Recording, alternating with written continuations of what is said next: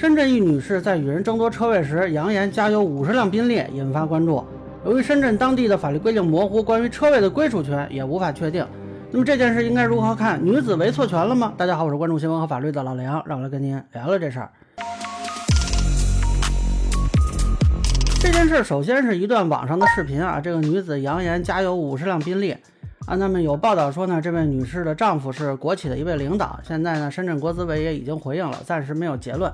这个事儿分两层说啊，如果她丈夫确实有五十辆宾利呢，那可能要说明一下这个财产来源啊，否则至少有巨额财产来源不明罪的嫌疑啊。但是我看很多人也比较关注后边的这个停车位纠纷问题。呃，这个女士的说法呢，是她跟物业是有合同的，然后对方车主霸占车位一个月，所以我看有些网友对她维权还很支持。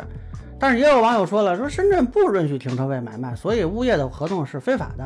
那么车位是全体车主共有啊，这个女士是为错权了。根据媒体报道啊，涉事的宝能公馆这个车位比是一比一点五，算是充足吧。我不太了解是不是深圳那边的车的保有量更高啊。但是呢，这个小区分成了住宅部分和公寓部分。那公寓部分呢是后入住的，有一些开发商赠送给公寓业主的车位是划在住宅区这边的地下。因此呢，有的住宅区的业主就认为这应该是公共车位，但是公寓业主就认为呢，既然是开发商赠送给我的，那这就是我的车位。那么这一点呢，也是得到了物业和街道办事处的确认啊，双方确实有这么一个约定。那么住宅区的业主现在要求呢，把这些车位都划到公寓楼去啊，说这样才能解决问题，但看来是还没有成功。呃，我了解了一下，现在深圳确实是禁止车位出售，而且呢，目前也无法就车位进行产权登记。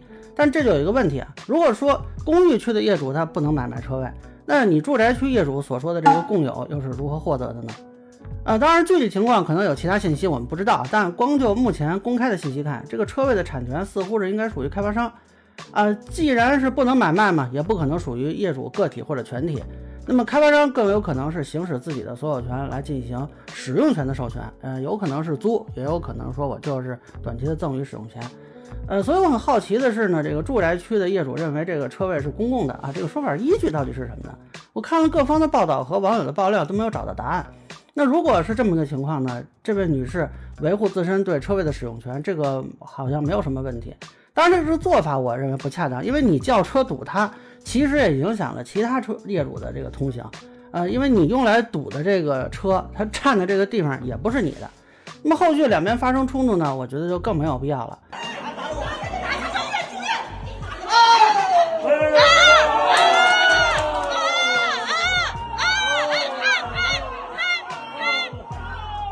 据说对面的车呢是一辆劳斯莱斯啊，我也不懂，也不知道是谁更有钱啊，反正这么有钱还往地上躺，这也让我挺意外的啊。当然了。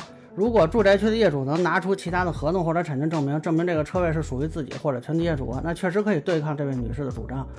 呃，那我就很好奇，这个开发商是不是存在合同诈骗的问题了啊？因为你一个车位的使用权是不能同时约定给两方的，但这个只能说是在住宅区业主拿出其他的证明文件或者当地法律规定能够论证自己的权利的时候啊，暂时我还没有看到这方面信息。